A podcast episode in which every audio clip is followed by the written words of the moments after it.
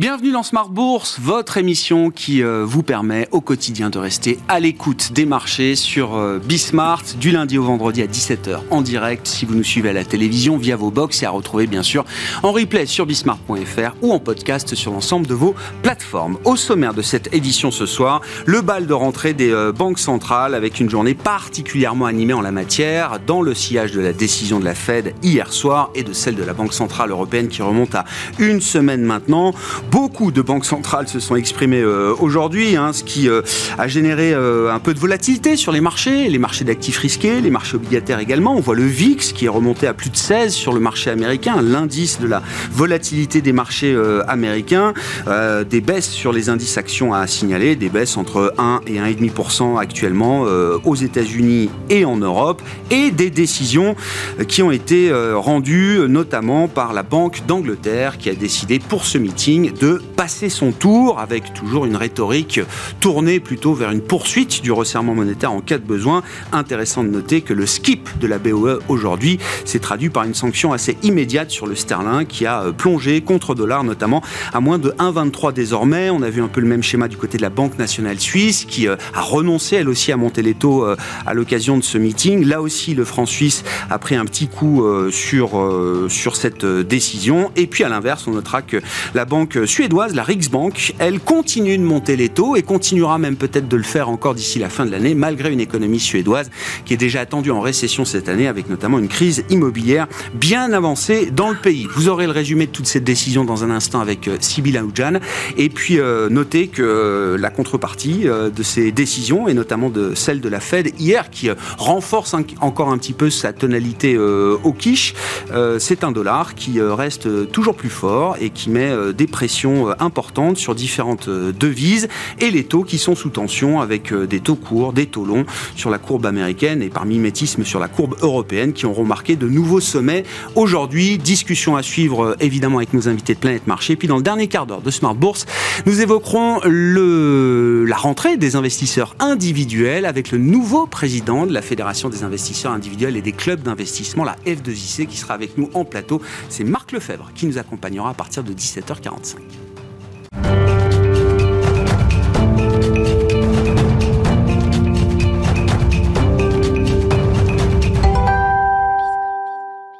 Les infos clés du jour sur les marchés. Tendance, mon ami, chaque soir en ouverture de Smart Bourse, c'est Sybille Aoudjan qui nous accompagne euh, ce soir. Sybille, autant le dire, les marchés, dans leur ensemble, réagissent aux nombreuses décisions de banques centrales qui ont été rendues aujourd'hui. Oui, forte baisse pour le CAC 40 aujourd'hui, secouée par les multiples annonces des banques centrales du jour qui s'ajoutent à celles de la Fed dévoilées hier soir. Le CAC 40 frôle ainsi les 7200 points au début de l'après-midi, une zone technique bien identifiée comme importante. Les 19 indices sectoriels Stocks 600 sont dans le rouge, particulièrement ceux des voyages loisirs, des ressources de base et de l'automobile. Alors, euh, les décisions, bien sûr, des banques centrales, celle en tout cas la plus inattendue est sûrement celle de la Banque d'Angleterre. Celle-ci renonce à relever ses taux. Elle interrompt ainsi une série de 14 hausses consécutives de ses taux d'intérêt en maintenant le taux repos à 5,25%. La raison, le ralentissement de l'économie britannique. Elle déclare tout de même qu'elle ne considère pas la récente baisse de l'inflation comme acquise. La Banque nationale suisse a également laissé son principal taux directeur inchangé à 1,75% à l'encontre des prévisions des économistes qui anticipaient une hausse de 25 points de base du coût du crédit en Suisse. L'inflation s'est stabilisée en Suisse en août à 1,6% sur un an, au même niveau qu'en juillet. La Banque centrale de Suède, la Riksbank, a comme prévu relevé son principal taux directeur de 25 points de base à 4% tout en laissant entendre que d'autres resserrements pourraient être nécessaires. La Norges Bank a également augmenté son taux repos d'un quart de point de pourcentage à 4,25% comme anticipé. Dernière annonce du jour, celle de la Banque de Turquie. Elle a augmenté son principal taux directeur de 5 points à 30% après l'avoir rehaussé au mois d'août. La Banque du Japon terminera ce volet d'annonce demain. Au-delà des banques centrales, Sibyl, euh, quelques statistiques ont été euh, publiées, notamment côté américain. Oui, les inscriptions hebdomadaires au chômage aux États-Unis sont en baisse à 2000, de 201 000, selon les chiffres du département du travail, un chiffre inférieur aux prévisions au plus bas depuis janvier. L'indice Philifed a reculé à moins 13,5 en septembre, une baisse plus forte que prévue. Du côté des valeurs, Broadcom chute à Wall Street alors que le média The Information révèle des désaccords entre l'entreprise et son principal client, Google. A l'inverse, le titre FedEx progresse après avoir annoncé un bénéfice trimestriel supérieur aux attentes. Et enfin, Cisco rachète Splunk pour une valeur d'entreprise de 28 milliards de dollars qui bondit en bourse. Tendance, mon ami, chaque soir, les infos clés de marché, le résumé de la séance, et c'est Sybille Aoudjan qui nous accompagne aujourd'hui dans Smart Bourse sur Bismart.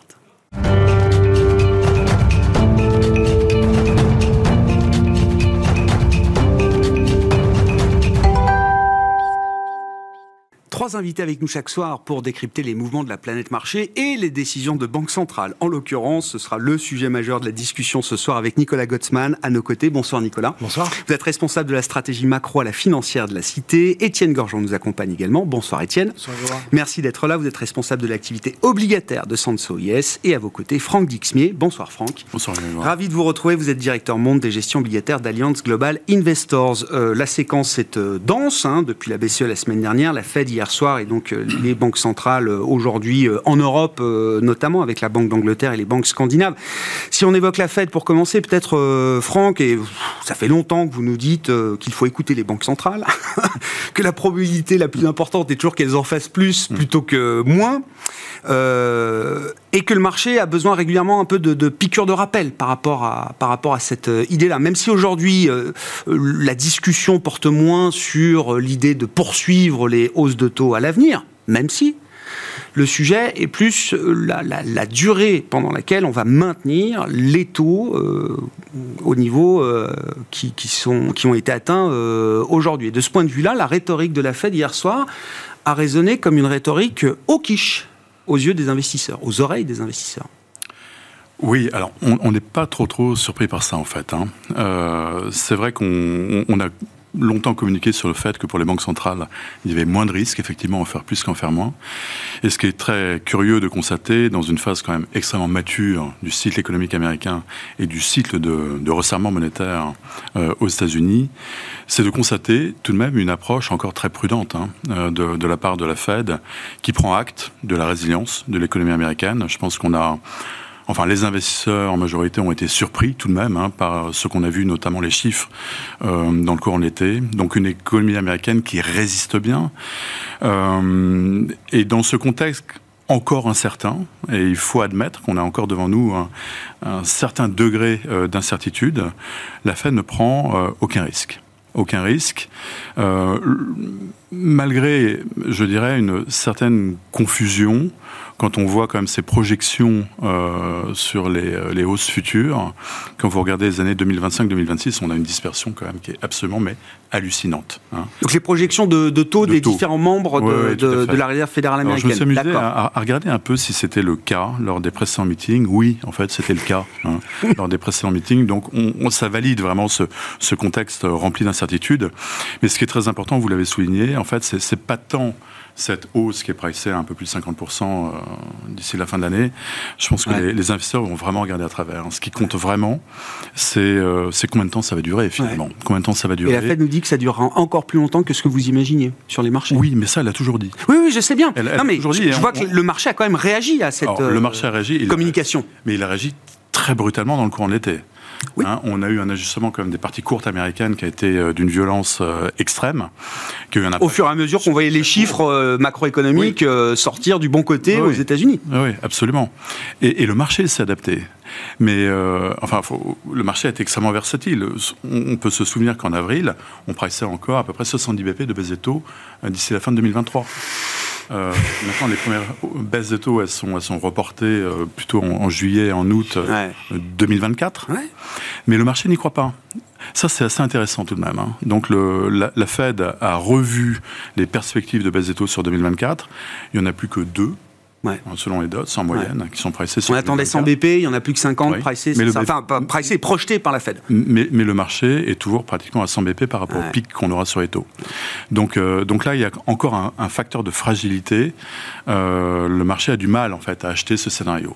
Et ça, ça plaide pour un maintien de la volatilité sur la courbe américaine, sur euh, le marché obligataire américain? Vraisemblablement. Vraisemblablement. Et on a encore beaucoup d'inconnus dans cette équation, et notamment la hausse du pétrole, la pérennité de cette hausse et l'impact que ça aura sur l'inflation, notamment l'inflation sous-jacente, avec des effets de second tour. Étienne, qu'est-ce que vous retenez de la communication de, Jérôme Poel et du, price action, de la, réaction des, marchés? Alors, effectivement, hein, tout au long de l'été, on avait déjà vu les taux remonter, les taux réels remonter aux États-Unis, mais c'est vrai que sur la communication d'hier et depuis hier, on voit quand même que tout le monde dans le marché était peut-être pas au diapason d'une rhétorique encore. Euh, au quiche à ce stade de la Fed. Ce que je trouve intéressant, c'est il y, a trois, choses. La première chose, c'est que on vient, de, comprendre que entre un hawkish skip de euh, de la Fed et un dovish hike euh, de la BCE, en fait, ça vaut quand même 30 points de base de hausse de taux à la fin sur euh, les parties longues et intermédiaires. Donc en fait, c'est un peu exactement la même chose. La deuxième chose que je trouve assez intéressant dans son message, c'est la confusion qu'il a pu faire volontairement ou pas sur l'atterrissage en douceur de l'économie américaine. Moi, une de mes convictions, c'est qu'il euh, arbitre deux choses. Euh, il arbitre le risque de stagflation qu'il veut éviter à tout prix, le risque des années 70, il en avait parlé largement. Et donc, il préfère ancrer qu'il le croit vraiment ou pas, peu importe, il préfère ancrer les anticipations que euh, s'il faut casser l'économie. Le risque, en fait, je trouve qu'elle prend je, rejoins Franck, elle ne prend pas de risque sur l'inflation, elle prend un risque sur la croissance, parce que son objectif, il me semble, c'est ce risque de stagflation qu'on a pu voir, notamment dans des envolées euh, d'inflation si fortes. Après, ce que je trouve intéressant dans l'économie américaine, euh, c'est que je trouve qu'il y, y a des chiffres pour tout le monde. C'est-à-dire que ceux qui veulent voir un soft landing peuvent trouver effectivement un soft landing, puisque un atterrissage en douceur, puisque les chiffres de l'emploi ralentissent. Vous avez aussi euh, toujours euh, la partie manufacturière qui est un peu en souffrance, et puis vous voyez que ça ralentit euh, gentiment sur les services.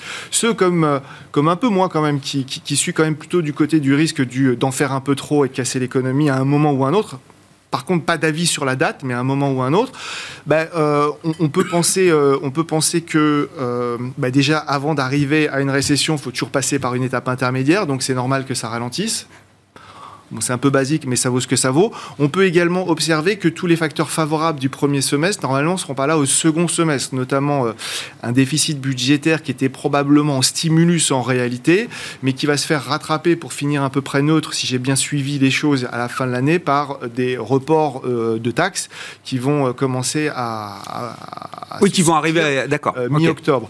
Plus les étudiants qui doivent rembourser désormais leurs emprunts aux États-Unis, plus le fait que visiblement il n'y a plus d'excès d'épargne. Enfin, toutes les bonnes nouvelles, moi, elles me semblent déjà à peu près, à peu près là.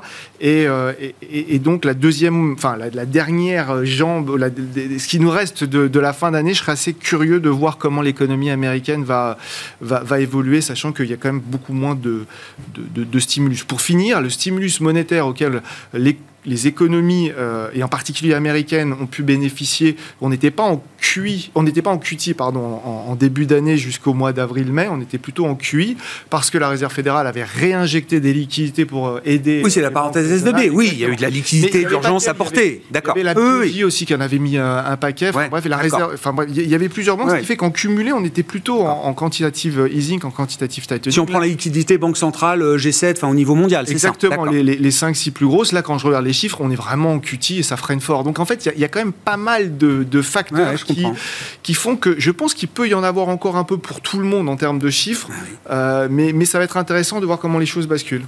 D'ailleurs, oui, j'observe que les positions des uns et des autres changent assez peu. Hein. Les, ou les économistes ou les investisseurs qui pensent que ça se termine par une récession là dans les prochains trimestres continuent de le penser malgré euh, les surprises à la hausse, et ceux qui pensent que on est encore dans l'idée du softish lending, voire d'un possible no lending, euh, c'est le monde actuel, sont encore confortés dans cette idée-là aujourd'hui. Hein. Ce c'est ça. moi, ce que j'observe, c'est ceux qui croient en la courbe des taux, le 2-10, le, le leading economic indicator, ont du mal à se déjuger, pensent simplement que c'est un décalage, euh, c'est un, ouais, un report, c'est ça, dans le temps. Nicolas vos commentaires, Jérôme Poel. Et puis le, soft landing, effectivement, là, euh, pour, pour mettre dans le contexte les, propos d'Étienne, donc les, forecasts du staff de la Fed semblent nous montrer un chemin de soft landing euh, pour 2024. Et puis pendant la conférence, effectivement, Jérôme Paul est interrogé bien sûr sur le soft landing. Il dit que c'est plus franchement un scénario central. Et puis juste après, il confirme quand même que c'est l'objectif premier, primaire de la Réserve fédérale américaine. Ouais, alors euh, si, si, je prends juste sur, le, le, le, premier point, c'est qu'effectivement, à court terme, à mon avis, c'est effectivement une, une, approche assez, enfin, qui était attendue, qui était un peu au quiche, avec euh, des anticipations d'inflation, en tout cas par ceux qui pronostiquent en fait euh, item par item l'inflation, qui pensent qu'on peut avoir une résurgence de l'inflation, notamment par des, justement la fin des effets de base pour la fin de l'année, et d'avoir effectivement une inflation qui remonte un peu à la fin d'année. Donc, on, par rapport à cela, la Fed se donne aujourd'hui l'option euh, de pouvoir remonter les taux, encore une fois, si jamais cela était nécessaire. Ce n'est pas une certitude, c'est vraiment une option.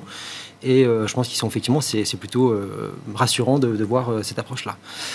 Par contre, ce qui, vraiment, ce qui frappe, à mon avis, fortement dans le dot plot, enfin, dans, les prévisions qui ont été faites, c'est la révision qui est énorme à la hausse des prévisions de croissance. Parce que quand on regarde le mois de mars dernier, la prévision de croissance pour 2023, c'était 0,4%. Ah. En juin, c'était 1%, et maintenant, c'est 2,1%. Alors, généralement, quand les banques centrales font ça, euh, elles vont rajouter de la croissance pour une année, mais elles vont, du coup, généralement, enlever un peu de la croissance pour l'année suivante. Mais là, on accélère encore sur l'année 2024. Ouais. Ce qui veut dire qu'on a 2,1, je crois que c'est 1,5 pour l'année prochaine, ouais, 1,8 l'année suivante. Exactement. Suivante. Exactement. Et là, donc, effectivement, c'est clairement un scénario de soft landing qui est, qui est, qui est prévu, en tout cas, par les, les, gouverneurs de la Fed, sans doute orienté par les, les, le forecast qui a été fait par le, le, staff de la Fed. On a ça. On a aussi un taux de chômage qui est révisé en baisse, 3,8 pour cette année, 4,1 maximum pour ouais. l'année prochaine. Et, ouais. et donc, on a un scénario qui ressemble, en fait, qui est, je trouve, enfin, suffisamment fort, qui, en fait, me donne l'impression qu'on est en train d'inverser la charge de la preuve. C'est-à-dire que la Fed aujourd'hui est en train de nous montrer un chemin de croissance et d'emploi qui est très fort et qui assure vraiment un soft landing. Ça veut dire que si jamais la réalisation de ces chiffres-là ne se réalise pas, ça, donne, ça ouvre la voie à la Fed en disant attention, là, il y a une, une économie qui va moins bien que ce qu'on pouvait imaginer. On prend. Et donc, ça peut déclencher l'ouverture de la possibilité d'un cut, euh, euh, en fait, plus ou moins facilement par rapport à ce qu'on avait comme prévision l'année dernière, enfin, il y a encore, euh, il y a encore trois mois. Donc je pense qu'on est en train d'inverser ça, et en fait, c'est derrière une orientation peut-être plus croissance. On met des orientations de croissance qui sont fortes, un taux de chômage qui est bas, et donc si jamais... La moindre déception, la déception sera un argument pour la Fed cas, pour peut-être changer sa position sur le réglage de sa politique cas, monétaire. Ça peut orienter le marché en se disant attention, on est, en, on est en train de déraper par rapport à ce qui était prévu dans le forecast, alors que depuis deux ans, enfin même depuis le Covid, c'est typiquement l'inverse qui, qui se passe. C'est-à-dire que les prévisions de la Fed sont toujours avec des taux de croissance qui sont inférieurs à ce qui se réalise, et par contre des prévisions d'inflation effectivement qui sont inférieures à ce qui se réalise. Et là, en fait, en inversant ce système-là, qui n'est pas, à mon avis, quelque chose de souhaité, mais qui est quand même quelque chose qui est en train de se réaliser, notamment, encore une fois, par l'impulsion qui a été faite par le forecast de la Fed, par le forecast du staff de la Fed, me donne, à mon avis, une indication que, en fait, l'orientation pro-croissance qui existe au sein de la Fed, peut-être est en train de prendre le dessus sur le reste, avec à court terme, effectivement, l'inflation reste là, mais attention, s'il y a quelque chose qui se passe, on peut peut-être réagir. Et ce que vous disiez sur la question du, euh, euh, du soft landing et la question qui lui a été reposée, enfin, je trouvais qu'elle était très intéressante parce que la, la, la, question lui a été posée par un journaliste particulier qui s'appelle Craig Torres de Bloomberg, qui est, quelqu'un qui, est quelqu'un qui est assez, euh, assez pas âgé, mais qui a une grosse expérience de la Fed et qui ne fait des papiers que de profondeur sur le travail de la. Fed. Il a fait un papier ce week-end sur un travail qui a été fait à Jackson Hole, une publication qui a été faite à Jackson Hole cet été, qui montre que euh, plus la croissance est forte, plus elle génère de l'innovation, de la recherche et développement et de l'investissement, qui est le premier rempart contre l'inflation structurelle. Et que donc il est absolument essentiel de préserver une économie qui soit suffisamment forte pour éviter à terme, pour éviter à terme d'avoir structurellement une inflation qui produit de l'inflation. Ça c'est l'IRA, ça? Enfin, oui. c'est la, la, partie euh, fiscale budgétaire qui vient compléter le, le, le, le, chemin de soft landing que la Fed essaye de tracer. Quoi. Il publie ce papier ce week-end. Il, il, me semble absolument impossible que Powell ne l'ait pas lu. Et, et, donc, quand il lui repose les questions, vraiment à ouais. terme, justement, est-ce que vous ouais. cherchez le soft landing La première réponse qu'il dit, c'est l'objectif primaire qu'on ouais. avait, c'est d'arriver à un soft landing, c'est-à-dire effectivement de ne pas briser la croissance. Donc, je pense effectivement que cette orientation pour croissance qui ne peut pas être affichée depuis deux ans avec cette, cette question question de l'inflation qui est évidemment euh, essentielle et primordiale aujourd'hui, est quand même là au sein de la Fed et me donne l'impression effectivement que pour la suite des opérations, si jamais une menace venait à arriver sur la croissance, on aurait une réaction qui serait quand même, euh, on va dire, pro-croissance de la part des, gouverneurs de la Fed. Mais qu'est-ce que vous achetez, vous, aujourd'hui, Nicolas? Vous achetez les, projections économiques telles qu'elles sont, telles qu'elles sont écrites pour, pour 2024, notamment, ou est-ce que vous achetez voilà, l'idée sous-jacente qu'il y aura des déceptions par rapport à ce scénario de soft landing idéal et que la Fed, justement, contrairement à ce que nous disent les dots, sera beaucoup plus réactive avec, avec les risques en cas de déception sur la croissance. Avec les risques qu'on a aujourd'hui dans l'économie américaine, qui effectivement n'est plus aujourd'hui, comme on dit, sous, sous stéroïdes, et qu'elle revient justement, on est en train d'essayer de voir si le consommateur américain est capable de faire la jonction tout seul, sans soutien monétaire, sans soutien de la part du, gouvernement, et de voir s'il est capable de le faire. On a ça, plus les risques qui sont en train de se matérialiser, différents risques dont on, va sans doute parler euh, par la suite. Effectivement, qu'il y a un risque, quand on regarde les prévisions de croissance, c'est quand même assez optimiste. Donc si jamais on avait une déception par rapport à ça, on aurait la possibilité d'avoir une fête qui soit euh, réorientée dans un sens euh, plus euh, dovish. C'est intéressant. Bon, après, c'est un peu Inception, hein, parce que ça nous emmène très loin dans les, doubles, le discours, le double discours, ce que la fête ne dit pas, mais ce qu'elle écrit, etc. Je pense pas que ce soit quelque chose d'un message caché. C'est simplement quand, quand on voit ça, c'est assez facile de, de, de, de l'interpréter. Oui, bien sûr. En fait, c'est le mandat de la Fed. Oui. Elle a un double mandat. Donc euh, l'accent avait été mis sur l'inflation parce qu'ils ont beaucoup beaucoup de choses à se faire pardonner. On l'a vu, hein, ils ont été incapables en fait de saisir la dynamique inflation en 2020-2021, début de 2022. Euh, donc on a eu une orientation sur l'inflation tout à fait tout à fait logique. Et je pense qu'ils ont très très bien euh, manœuvré finalement. Parce qu'on a eu quoi 525 points euh, de resserrement monétaire, on a des marchés actions qui sont proches des plus hauts, on n'a pas eu de drame obligataire. Bon, ok, on a une correction euh, tout à fait logique. On a, on a un ajustement sur l'ensemble de la courbe. Euh, on a eu l'incident SVB qu'on a totalement oublié en fait. C'était totalement digéré par les investisseurs. Euh, donc, donc la feuille de route est plutôt, c'est une clean sheet quoi. C'est, c'est plutôt bien joué. Ah mmh. ah Jusqu'à présent. Mais, mais, pour, revenir, Quand même, pour, revenir, sur le scénario de croissance de la Fed, là, tout de même, je trouve qu'il y a, enfin, ils font preuve d'un optimisme torride. Ouais, mais euh, est-ce que ça ça fait pas partie de l'objectif Non, mais on n'a jamais vu ça. On n'a jamais vu un resserrement monétaire aussi violent dans une période de temps aussi condensée, qui n'ait pas d'impact très très sérieux euh, sur l'activité euh, et la croissance. Donc, enfin, nous, c'est un scénario qu'on n'achète pas du tout. Non. Hein, qu'on n'achète pas du tout et qui nous incite plutôt, malgré le fait qu'on soit parti un peu tôt en termes de duration sur, sur les marchés américains, à en remettre. Ouais. Et, notamment plutôt envie de renforcer sur la duration eh euh, au fur et à mesure que le marché obligataire peut euh, corriger encore quoi. Enfin en place des steepners, enfin des, stratégies de quantification sur la courbe. D'accord. Et, sur l'idée qu'en cas de déception sur le scénario de croissance 2024, euh, notamment la Fed serait beaucoup plus réactive et pro-croissance en matière de réglage de sa politique monétaire? Oui, modulo, modulo l'inflation. Il ne faudrait pas qu'on ait de mauvaises surprises sur l'inflation euh, coïncidente. Euh, mais oui, oui. Bah, ils, ont, ils ont reconstitué des marges de manœuvre qui sont euh, assez considérables, hein, tout de même. Étienne, je vous, laisse euh, réagir, mais je voudrais aussi qu'on en vienne à dire un mot des autres banques centrales, parce mm. que c'est vrai que la Fed, alors forte d'une économie résiliente, d'une euh, dépense budgétaire, en tout cas qui a été engagée ces derniers mois, très, très puissante également, la Fed peut se permettre ce genre de discours, peut se permettre d'afficher des, projections de croissance, d'essayer de faire baisser les, les baisses de taux anticipées dans le marché, mais j'ai l'impression, et on l'a vu sur la journée d'aujourd'hui, que pour les autres même si chacun gère sa zone économique, euh, évidemment, euh, la Fed, c'est quand même, euh, c'est quand même celle qui aspire tout le monde. Et j'ai l'impression que derrière, les décisions deviennent difficiles. C'était peut-être pas évident déjà pour la BCE la semaine dernière, mais pour la Banque d'Angleterre, pas évident. On voit le sterling aujourd'hui, la Banque nationale suisse, etc. Ça, devient compliqué pour les autres de suivre le rythme de la Fed. Oui, c'est vrai que c'est compliqué. Mais peut-être pour revenir une seconde sur la Fed, première chose, c'est que ce qui est intéressant, si l'histoire est un guide, c'est que sur les 13 cycles aussi après la Seconde Guerre mondiale, euh, entre la dernière hausse de taux et la première coupe, il s'est passé 4 mois. 4 mois et quelques. Ouais, je sais. Donc, euh, donc en général, ça va relativement vite. Euh, deuxième point, c'est que j'ai beaucoup travaillé sur les décalages qu'il y a entre politique monétaire et impact sur, l'économie, notamment quand la courbe est si inversée. Alors, c'est, beaucoup de travail parfois pour rechercher quelque chose d'un peu vain.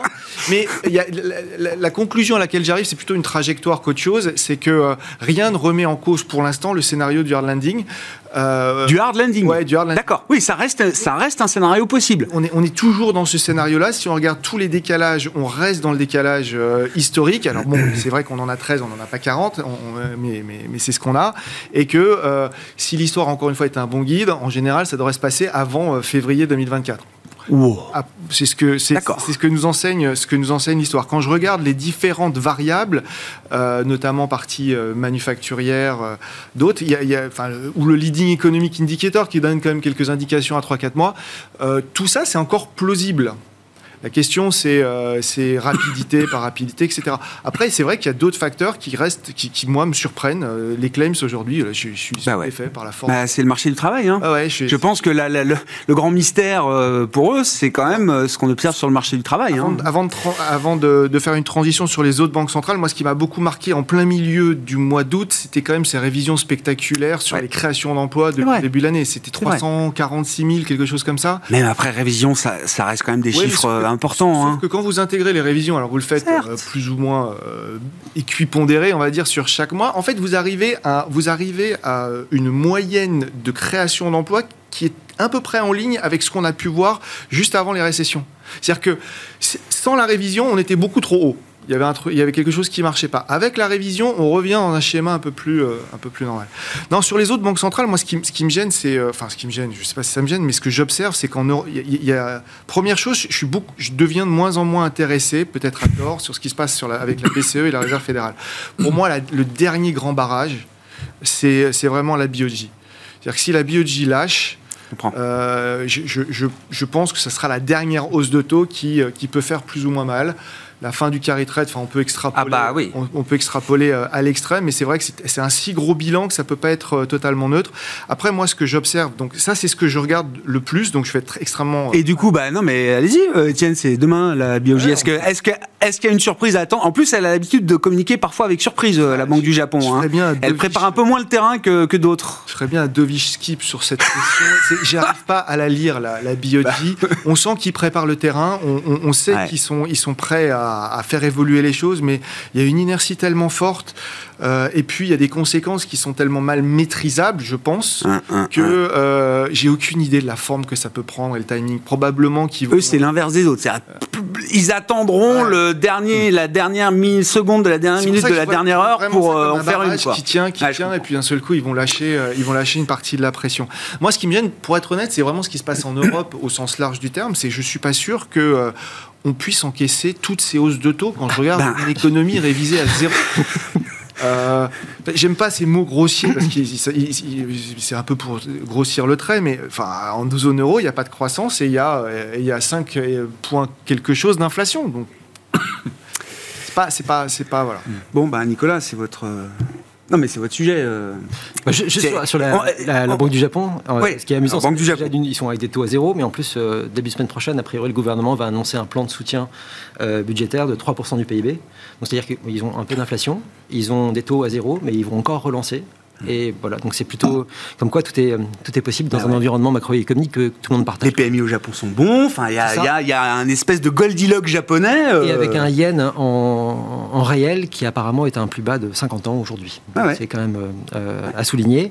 Et effectivement, donc pour la, pour la BCE, euh, je suis d'accord avec vous, on perd un peu de l'intérêt pour la BCE parce qu'en fait, même, même le, discours qui est servi, enfin, qui est qui est construit par la BCE n'est pas tenu par la BCE elle-même, et ça devient euh, euh, fatigant, je trouve.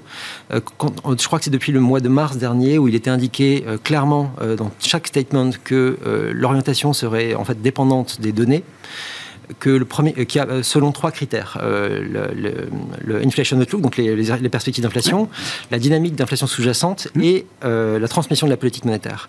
Quand je regarde par rapport au mois de juin, euh, jusqu'à septembre, on avait euh, un inflation outlook qui a été révisé à la hausse à cause des prix de l'énergie, mais à la baisse euh, sur le long terme, à, même jusqu'au Q4 2025 à 1,9%, c'est-à-dire en dessous, en dessous du mandat.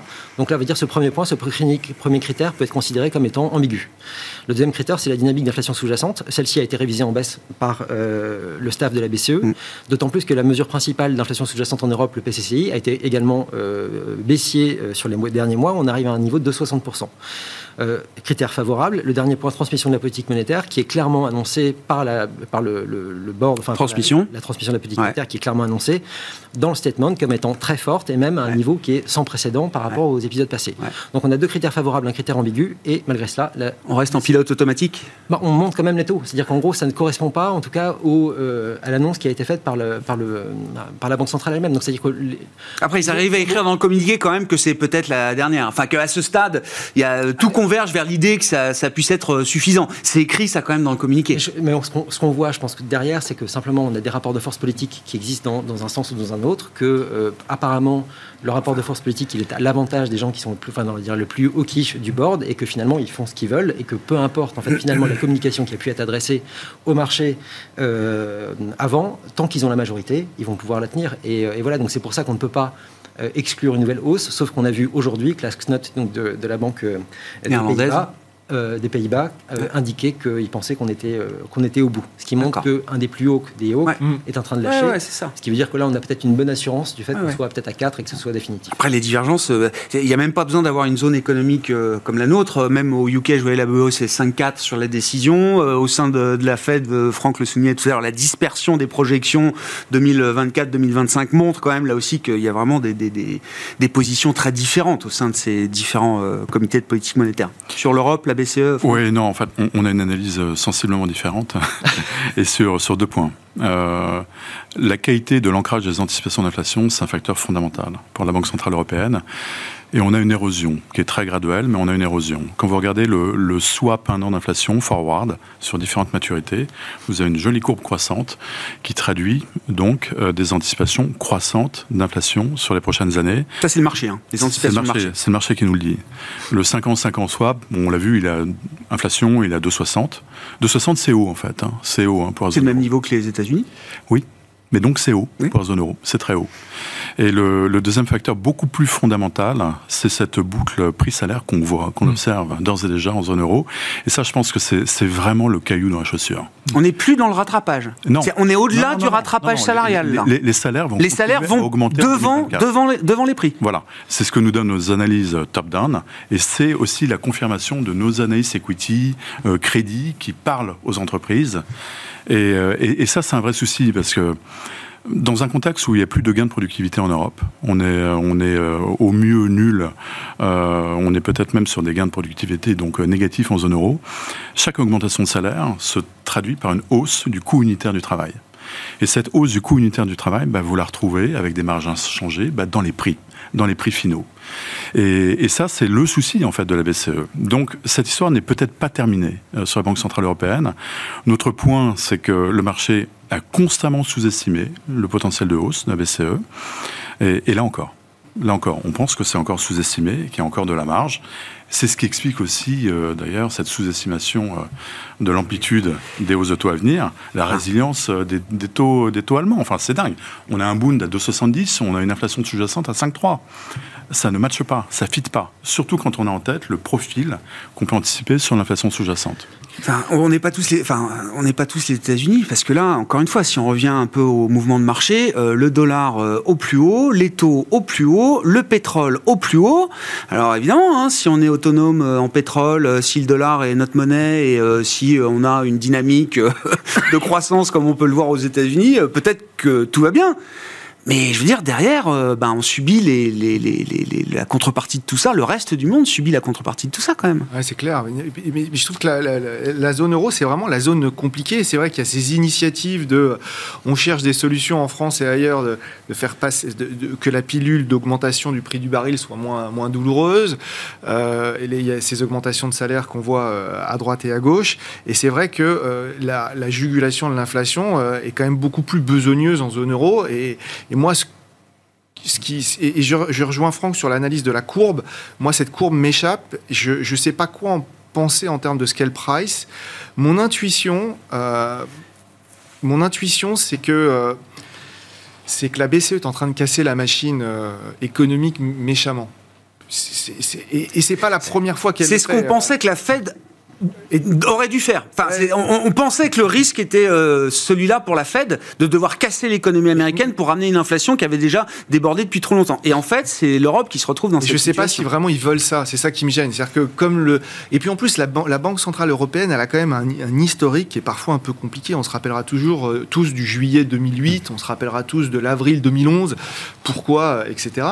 Euh, moi, moi j'ai, je, je trouve qu'ils vont beaucoup. Enfin, le 4 est déjà bref, il aurait fallu une, une, pause la semaine, euh, la semaine dernière. Enfin, l'euro, l'euro, euh, l'euro a baissé quand même. Hein. Euh, la réaction de marché était quand même, enfin, le problème pas évidente. Hein. Les taux baissaient, l'euro baissait sur la décision de la BCE. Faut s'en souvenir. Hein. Le problème, c'est que la BCE, elle s'est coincée en partant trop tard dans sa hausse de taux, et du coup, elle se retrouve avec une inflation vraiment ancrée et, déjà une croissance, et déjà une croissance qui, qui, est nulle, quoi. Enfin, si vous regardez juste, si vous regardez la croissance, donc révisée, elle est nulle depuis le début de l'année. Si vous regardez les PMI ou les indicateurs avancés, ils sont vraiment pas bons. Bon, c'est nul à cause de, l'Allemagne, hein, pour dire les choses aussi. Enfin, non, mais je veux dire, euh, il y a un gros paquebot qui a un gros problème aujourd'hui euh, en Europe. Il y a d'autres pays qui s'en sortent mieux en termes de croissance. Hein, euh, et si on enlève l'Irlande et la volatilité du PIB irlandais, ça, change un peu la lecture. L'inflation, non, mais bon, on peut se dire que l'Irlande, oui, c'est peut-être un cas à part. Et l'Allemagne, ça pèse, ça compte. mais, c'est pas toute la zone euro non plus. C'est pas toute la zone euro, mais simplement si vous regardez les PMI et pas que ceux de l'Allemagne, ils sont mal orientés. Je ne je vois pas de bonnes nouvelles. Ouais, enfin, un PMI manufacturier en Allemagne à 39 depuis 3 mois. Ouais, c'est. euh, non, mais c'est le couteau qui tombe ou c'est un point d'entrée? Moi, je. je, je Parce que 39, c'est quand même très bas. Je sais pas le dire autrement. la BCE, je trouve qu'elle prend un risque à casser méchamment euh, l'économie je suis, d'accord avec vous. Ce qui, notamment sur la question sur les salaires, ce qui me, frappe, c'est de voir que même dans les projections aujourd'hui actuelles de la, BCE, quand on regarde les, mesures qui sont faites sur la compensation par salarié, enfin donc le revenu total de, par salarié, euh, et si on juste de l'inflation qui est pronostiquée par la BCE, on n'arrive même pas euh, à retrouver le pouvoir d'achat de 2019 euh, à fin 2025. Ah bah C'est-à-dire que, et comme on a une consommation aujourd'hui qui est à moins 0,1% par rapport à 2019, je dirais, où est l'inflation par la demande? Enfin, je, je, je, je comprends toujours même pas ce scénario, comment, et pourtant il est répété et encore répété sur les facteurs domestiques de l'inflation aujourd'hui. Par contre, quand je regarde dans le détail les PPI, la comparaison entre les États-Unis et l'Europe, les choses sont parfaitement claires. C'est-à-dire que si je prends le composant énergie du PPI européen, on a, on a des prix de l'énergie aujourd'hui qui sont 75% mm. plus hauts que ce qu'on avait mm. avant crise. Mm. Aux États-Unis, c'est 20%. Donc on a, il y a un décalage qui est énorme et donc évidemment, on a une transmission des prix, enfin un passage des prix par les entreprises sur les, biens qui est, qui est, là, mais qui est principalement un facteur euh, qui vient de l'énergie et pas de la demande. Et donc on est en train de détruire la demande pour lutter contre cela. Je ne crois pas que ce soit une bonne idée. Et comme euh, sur le sujet dont on parlait avant, c'est qu'il est, à mon avis, essentiel de ne pas briser les facteurs de production mm. qui permettront justement de répondre à l'inflation structurelle de demain. Et je crois que c'est effectivement ce que la BCE est en train de faire. Ah. enfin, mais comme, d'habitude, finalement. Après, moi, je veux bien qu'on dise un mot du policy mix aussi, parce que je veux bien. Enfin, je, je sais pas. J'essaye d'imaginer ce qui se serait passé en termes de réaction de marché si la BCE s'était déjà mis en pause à 3,50 euh, sur le taux de dépôt, euh, par exemple. Où serait l'euro aujourd'hui bah, Avec un pétrole. Ben ouais. mais je veux dire, avec un pétrole qui est en route vers les 100 dollars, je, peux comprendre l'inconfort quand même pour une euh, banque centrale, comme le rappelait Avec des anticipations qui sont peut-être moins bien ancrées qu'ailleurs aussi. Hein. Pour avoir un euro plus fort aujourd'hui, il faut enfin demain, il faut accepter de l'avoir un peu plus faible aujourd'hui. Regardez, ah enfin, c'est ce que fait le Japon aujourd'hui en faisant le pari que voilà, on va soutenir au maximum. Oui, mais alors c'est les choses correctement et après d'avoir quelque chose qui, qui. Qu'est-ce qu'on peut dire du policy mix de ce point de vue-là? Parce que je veux bien qu'on ramène tout à la BCE, mais euh, comment vous regardez l'évolution du policy mix, euh, notamment pour 2024 euh, en, en, zone euro? On va revenir en agrégé à 3% de déficit ou moins l'an prochain en zone euro. Je, je, regarde avec intérêt effectivement ce qui peut se passer sur les discussions budgétaires européennes, sur la volonté notamment le discours de Fabio Panetta hier qui essaie justement d'essayer de d'agréger, on va dire, euh, les, volontés pour essayer d'avoir une, politique qui soit différente en Europe. Je pense qu'il y a un soutien. Bon, on a le gouvernement italien, évidemment. Il y a évidemment aussi euh, euh, Emmanuel Macron, avec la volonté qui a été annoncée la semaine dernière par von der Leyen de donner un mandat à Mario Draghi, d'avoir une réflexion sur la compétitivité européenne avec une presse italienne qui nous pronostique euh, un Mario Draghi qui voudrait prendre la présidence du Conseil européen l'année prochaine. Ce qui, dans ce cadre-là, enfin, si vous avez dans, dans, ce qui est vraiment le, cœur du pouvoir européen, c'est-à-dire le Conseil européen, si au lieu d'avoir Charles Michel, vous avez Mario Draghi, ça change un petit peu la discussion, à mon avis. Et évidemment, vous avez une orientation. Tiens, quelqu'un qu'on connaît. une orientation vers euh, une, volonté d'aller de l'avant sur la question budgétaire. Il viendra pas pour rien. Enfin, ce que je veux dire, si on est dans ce schéma-là, dans ce scénario-là, je pense pas qu'il faut se faire. Il, viendra pas pour rien. Je ne pense pas qu'il fasse marcher dessus. Et je pense que si, si, si, on en arrive là, on peut avoir effectivement des perspectives qui soient beaucoup plus intéressantes et favorables pour l'Union pour la, pour européenne dans son ensemble, les zones euro euh, également pour la suite. Bon, en attendant, une BCE qui resterait euh, quiche ou orthodoxe, euh, des euh, déficits qui seraient quand même beaucoup plus euh, réduits, voire contraints l'an prochain. Qu'est-ce que ça implique pour l'investisseur obligataire vis-à-vis de la zone euro, Franck? Est-ce que déjà, cette orthodoxie budgétaire et monétaire, est-ce que ça nous prémunit d'un risque d'un retour de crise souveraine, par exemple, en zone euro? Non, enfin ça, je pense que c'est une séquence qu'on va revoir. D'accord. Euh, enfin. Donc ça fait partie des risques à avoir en tête pour euh, enfin, 24. On vit avec depuis, euh, depuis la oui, oui, oui, oui, mais bon, jusqu'à présent, on, s'est épargné une nouvelle crise souveraine à travers des. Hein. On est quand même à 180 BP Bund, Bund BTP. On est quand même sur des niveaux qui sont qui sont larges. mais qu'est-ce que ça veut dire en termes de positionnement obligataire? Je pense qu'il faut s'attendre encore un peu de volatilité. Alors, on a une corrélation de 0,8-0,9 hein, entre les, les Treasury et, le Bund. Et par contre, euh, donc, euh, on, a un bêta, un bêta de marché qui, évolue, euh, qui évolue en sympathie. Et par contre, la, résilience du Bund dans les phases de correction de Treasury est tout de même assez impressionnante. Hein. Et donc ça, ça vient aussi du fait que le, le marché sous-estime le potentiel de hausse de la, BCE. Donc attention, parce qu'on trouve que le Bund est excessivement cher. Enfin, encore, encore aujourd'hui, pratiquement à 2,75, ça nous paraît être très très très très cher dans un portefeuille global. Donc effectivement, on est short euh, euh JGB, donc on est short euh, les emprunts d'État euh, japonais. Ça, ça a plutôt bien marché dans la période récente. On est short Bund. Bof, ouais, enfin si, ça, ça, ça marchote un peu. Euh, on est long euh, on est long aux États-Unis, ça nous a coûté cher sur les deux derniers mois, euh, mais là on rajoute, on rajoute des positions qu'on diversifie sur la Nouvelle-Zélande, sur d'autres États, sur le Mexique. Enfin, on essaie de trouver des thèmes légèrement décorrélants et qui permettent aussi de rajouter du carry dans nos portefeuilles. Donc du rendement. Et, le tout avec une légère surexposition crédit qui tient remarquablement dans cette période d'incertitude. Euh, et notamment sur le secteur bancaire, qui nous paraît être extrêmement résilient, très bien capitalisé, et le crédit, oui, sur les parties courtes, qui offre tout de même une visibilité beaucoup plus forte que sur les parties longues. Et dette bancaire, euh, y compris en Europe Oui, oui, oui, oui. d'accord. Pour le coup, là, il y a de l'intérêt et de la valeur euh, pour vous sur ces segments de marché. Investissement Étienne Et la question de la duration hein. Ouais, la duration, euh, nous on est très timorés sur la duration euh, pour l'instant. Euh, on cherche des points d'entrée sur le 2 ans et plutôt pays tracker, hein, France, France-Allemagne. on n'est pas encore rentré, on cherche des points, on cherche des points d'entrée. On aimerait bien voir un peu de stabilité sur, sur les taux, mais avec un risque de récession qui se qui se qui s'amplifie, on dirait, en, zone euro. C'est une idée qui nous tente bien. Euh, et, effectivement, on a du mal à comprendre la, forme de la courbe en zone euro un peu plus loin, donc euh, on n'y touche pas. Euh, on aime bien le crédit également, on aime bien le crédit court. En fait, nous, ce qu'on s'est dit, c'est que dans une phase où on anticipe quand même des, probablement un peu plus de volatilité si l'histoire se répète, donc si on, devait avoir un ralentissement plus ou moins marqué des deux côtés de l'Atlantique, mais dont on n'a pas le timing, qui est la construction de portefeuille qui nous permettent d'avancer euh, tout en se prémunissant au cas où de, mmh. moments compliqués. on trouve que le, c'est presque un peu ennuyeux, mais ça marche remarquablement bien. C'est du crédit, euh, un mix de crédit au rendement, euh, subordonné financière, financière et, investment grade sur la partie courte de la courbe. Donc on est autour d'un point de une année. Ce qui est assez. Et, on arrive à faire de l'ester plus 100, 150 points de base. D'accord. Ce, qui est, ce, qui est, pas mal. ouais. Euh, sans prendre de, de, risques, vol très faible. Euh, euh, si Dieu le veut, on finira autour de 4,5-5 net de frais. C'est à peu près ce qu'on arrive à faire. Alors, c'est en voyant que si on était pleine bourse sur du simple B européen ou, américain. au passage, on trouve que le crédit américain est revenu au plus serré euh, du plus serré, que ce soit sur l'investment grade comme le high yield. Donc ça, c'est un endroit qu'on n'aime pas trop. On favorise plus l'Europe. On pense également que les taux de défaut vont être un peu plus. On, le voit d'ailleurs, hein, les, taux de défaut, le régime de taux de défaut a changé aux États-Unis. Euh, on, est dans un régime un peu plus élevé. En Europe, ça vient, mais beaucoup plus euh, progressivement, ou en tout cas, c'est très sectoriel, moins, moins étalé comme, comme aux États-Unis.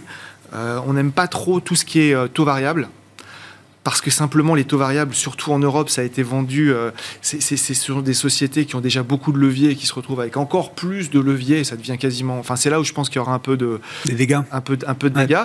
Après, ce qu'on voit également, c'est qu'en Europe, les, crédits, c'est plutôt euh, si, vous, si vous retirez quelques secteurs, c'est plutôt résilient. Effectivement, nous aussi, on aime bien les banques. Oui, alors il y a quelques suspects, enfin, il y a toujours un peu les mêmes noms, etc. Mais je veux dire, au-delà de ça, c'est pas.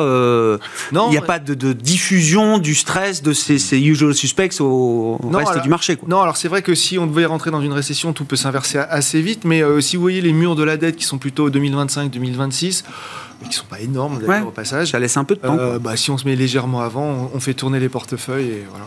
Dernière question, euh, Nicolas, juste pour revenir aux États-Unis, parce que euh, entre euh, la grève du secteur automobile, le risque de shutdown, la fin de la, suspension des remboursements des prêts étudiants, là, conjoncturellement, Qu'est-ce qui est le plus inquiétant pour vous bah, bah, bah, Aussi, ce qui peut être inquiétant, c'est qu'on va avoir un Q3 qui va être apparemment très fort, mmh. et que donc on sera à un niveau très élevé et que donc le, potentiel d'avoir un Q4 qui soit qui soit pas bon est, une, est une possibilité tout en tout en n'entraînant pas forcément euh, la 2024 euh, avec lui.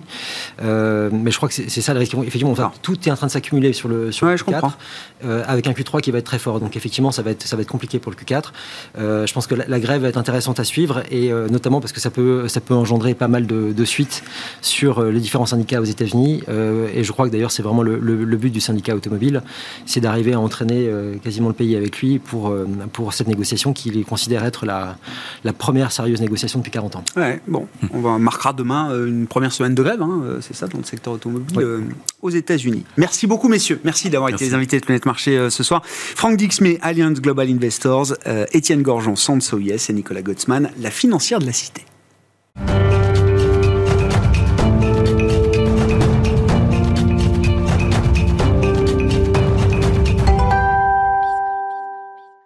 Le dernier quart d'heure de Smartbourg chaque soir, c'est le quart d'heure thématique. Le thème ce soir, c'est celui de la rentrée des investisseurs individuels en France. L'occasion d'accueillir le nouveau président de la F2IC, la Fédération des investisseurs individuels et des clubs d'investissement, Marc Lefebvre, à mes côtés ce soir. Bonsoir Marc. Bonsoir Grégoire. Merci beaucoup d'être là. Vous intervenez régulièrement dans cette euh, émission, alors avec la casquette Scope Group, qui est votre euh, métier quotidien, euh, pour dire les choses, Marc, et vous êtes désormais nouveau président de la F2IC. On salue Charles-Henri Qui était l'ancien président.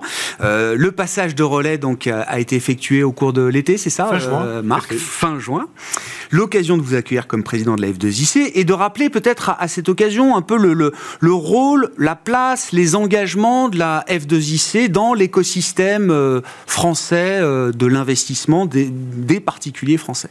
Tout à fait. Alors, si on revient sur le, le, le rôle premier, rôle majeur de l'F2IC, c'est vraiment de promouvoir l'épargne financière euh, utile, euh, tout en s'assurant et en contribuant au développement des compétences financières des particuliers.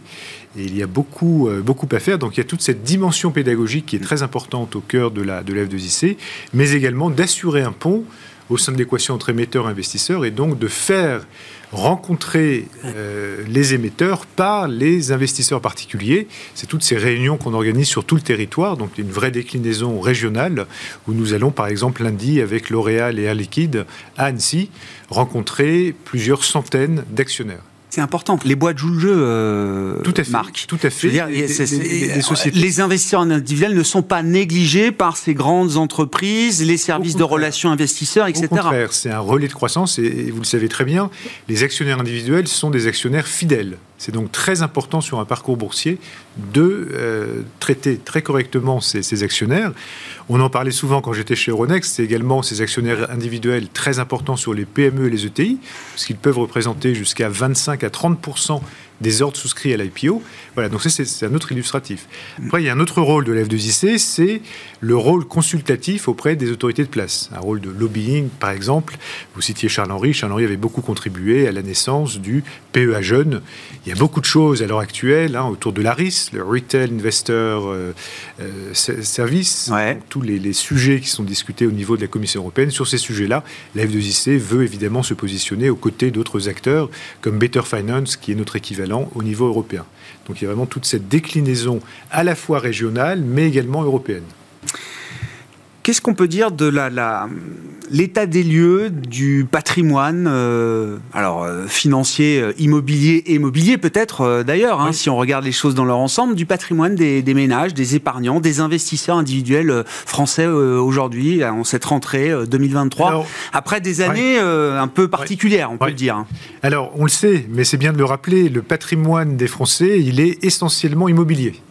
Hein, sur 17 000 milliards, ça c'est les chiffres de 2022, 17 000 milliards, euh, il y a à peu près 10 000 milliards sur l'immobilier, le reste sur euh, le patrimoine financier. Mais alors quand on fait une dichotomie au sein du financier, qu'est-ce qu'on trouve? Ouais. Je prends mes petits chiffres, 2000 à peu près sur les liquidités, donc là de l'argent plutôt dormant, Mhm. euh, 1900 sur l'assurance vie et l'épargne retraite, et 1900 encore sur les actions, titres de créance et parts de fonds. Si on prend les actions pures, à la fois en direct, mais également les UC de l'assurance vie, hein, les unités de compte, on arrive à, à peu près 1000 milliards. Donc vous voyez que 1000 milliards sur 17 000, c'est 6%. Si on met 1000 milliards sur les 6 000 et quelques de la partie réellement patrimoine financier, on est plutôt à 16%. Donc ça reste intéressant, mais ça reste perfectible. C'est des équilibres qui, euh, qui évoluent, qui ont évolué de quelle manière Ou est-ce que ce sont des équilibres euh, plutôt stables dans le temps, sur longue période euh, Marc Alors plutôt, euh, ils, ils ont plutôt euh, augmenté sur la partie financière, ce qui est un Ouais. bon signe, puisque là, ça fait partie de la réorientation que je veux vraiment imprimer au sein de la F2IC sur rendre l'investisseur individuel au cœur du financement de l'économie. Alors on dit souvent réel, mais c'est de l'économie dans son Oui, ensemble. tout court et de la transition de nos économies. On sait qu'il va falloir peut-être investir 70 ou même peut-être 100 milliards par an jusqu'à 2030 et beaucoup plus après.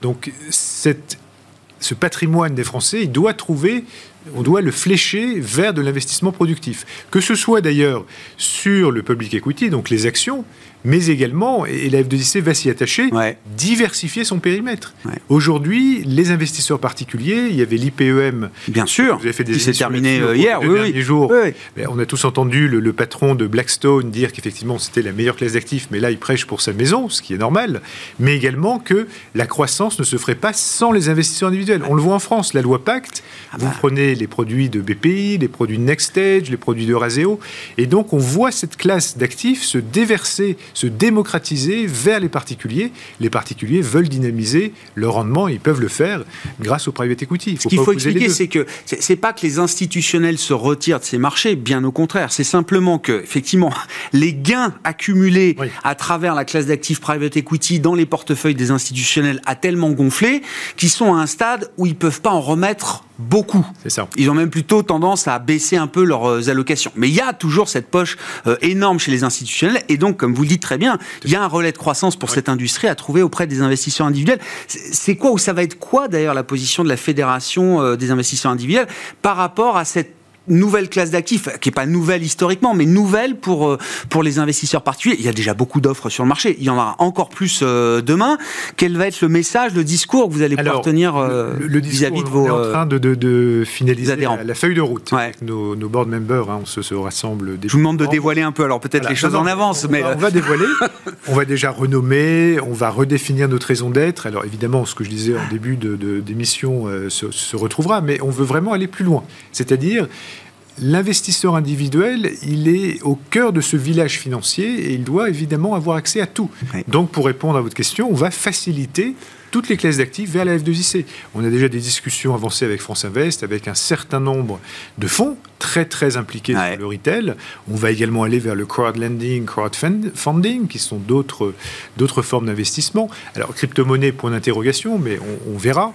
Euh, il y a également un travail à compléter sur ce qui existe déjà, c'est-à-dire les émetteurs. Aujourd'hui, on travaille, là je révèle quelques secrets, mais on travaille avec une cinquantaine d'émetteurs. Ouais. Ça ne nous a pas échappé, vous comme moi, qui est un peu plus que Oui. 50 sociétés cotées. côté, oui. Donc, il est important, je ne suis pas Ouais. en train de dire que les 800, un peu moins de 800, vont faire appel à nous, mais passer de 50 à 250, il y a de magnifiques ETI en région, Bien eh bien, elles doivent euh, courtiser cet actionnariat euh, particulier. Alors, peut-être, on peut peut-être rappeler les chiffres. hein. En France, il y a à peu près 4 millions d'investisseurs particuliers.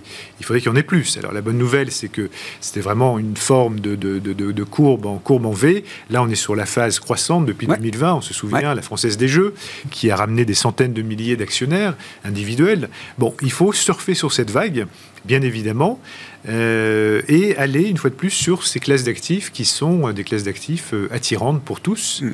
quand on voit les taux, de les taux de souscription des derniers produits de, la BPI, c'est impressionnant. Et n'oublions pas, initialement le ticket 50 000, puis 10 000, puis 5 000, et là on est à 1000 euros. Et vous allez sur Boursorama, vous pouvez acheter des fonds de fonds, c'est un peu différent, mais c'est quand même du private equity, pour une centaine d'euros. Donc euh, ça, c'est un point important. Après, il faut que la F2IC, évidemment, puisse aller vers une plus grande forme de digitalisation, puisque ce qu'on veut attirer, ce sont des actionnaires plus jeunes. On a beaucoup d'actionnaires matures, ce qui est très bien. Mais évidemment, et ça intéresse beaucoup euh, les sociétés à la fois à titre financier, mais également en termes d'attractivité, vis-à-vis de cette population jeune. Et ce qui est très bien, j'essaie de retrouver le chiffre dans mes papiers, la part des moins de 25 ans a triplé. C'est 4,1% du, total des investisseurs. Celle des 25-34 ans a doublé à 13%.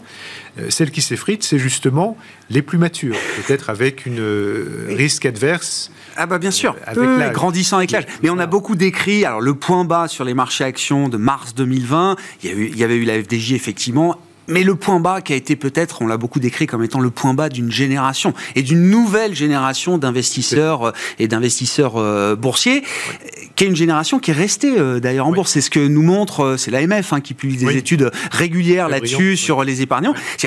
Quelques années après, il en reste quelque chose. Hein. Ce pas des gens qui sont venus faire un coup et qui sont partis et plus jamais revenus. Hein. Il en reste et ils investissent de plus en plus. C'est des tickets. Euh, et les clubs, on ne parle pas beaucoup des clubs, mais les clubs sont toujours là. Hein. Il y en a, il y en a plus d'un millier et on est en train d'ailleurs de relancer cette dynamique avec une nouvelle forme collaborative, comme on peut la trouver sur les réseaux. Ça, c'est notre filiale Nextwise, qu'on a lancée il y a, il, y a, trois ans, qui maintenant est très concentrée pour l'instant sur les jeux pédagogiques, mhm. qui sont des très bons relais pédagogiques, euh, et à terme, effectivement, de pouvoir mettre sous tension euh, ces, jeunes qui, euh, qui veulent s'investir et, et, qui feront la différence pour les, pour les sociétés de, de demain. Ouais la classe d'actifs private equity, encore une fois, j'y reviens, parce que c'est sans doute une tendance et peut-être juste le début d'une histoire. En Europe, en tout cas, c'est beaucoup plus développé déjà auprès des particuliers euh, aux États-Unis ou des clients privés, pour, pour dire les choses.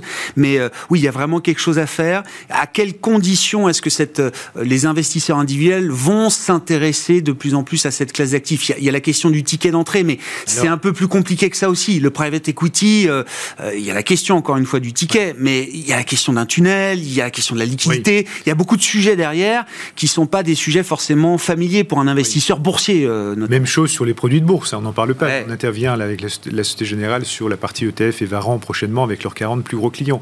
Mais tout ça, c'est des produits, je peux vous assurer que tout le monde voudrait qu'ils se développent, y compris, euh, y compris Bercy, parce que c'est du financement de l'économie. Mhm. Alors après, effectivement, il faut arriver au bon moment. C'est peut-être là, on peut se dire, est-ce qu'on n'est pas en fin de, en fin de, cycle Mais quand on entend tout ce qu'on a entendu à l'IPE, bah oui.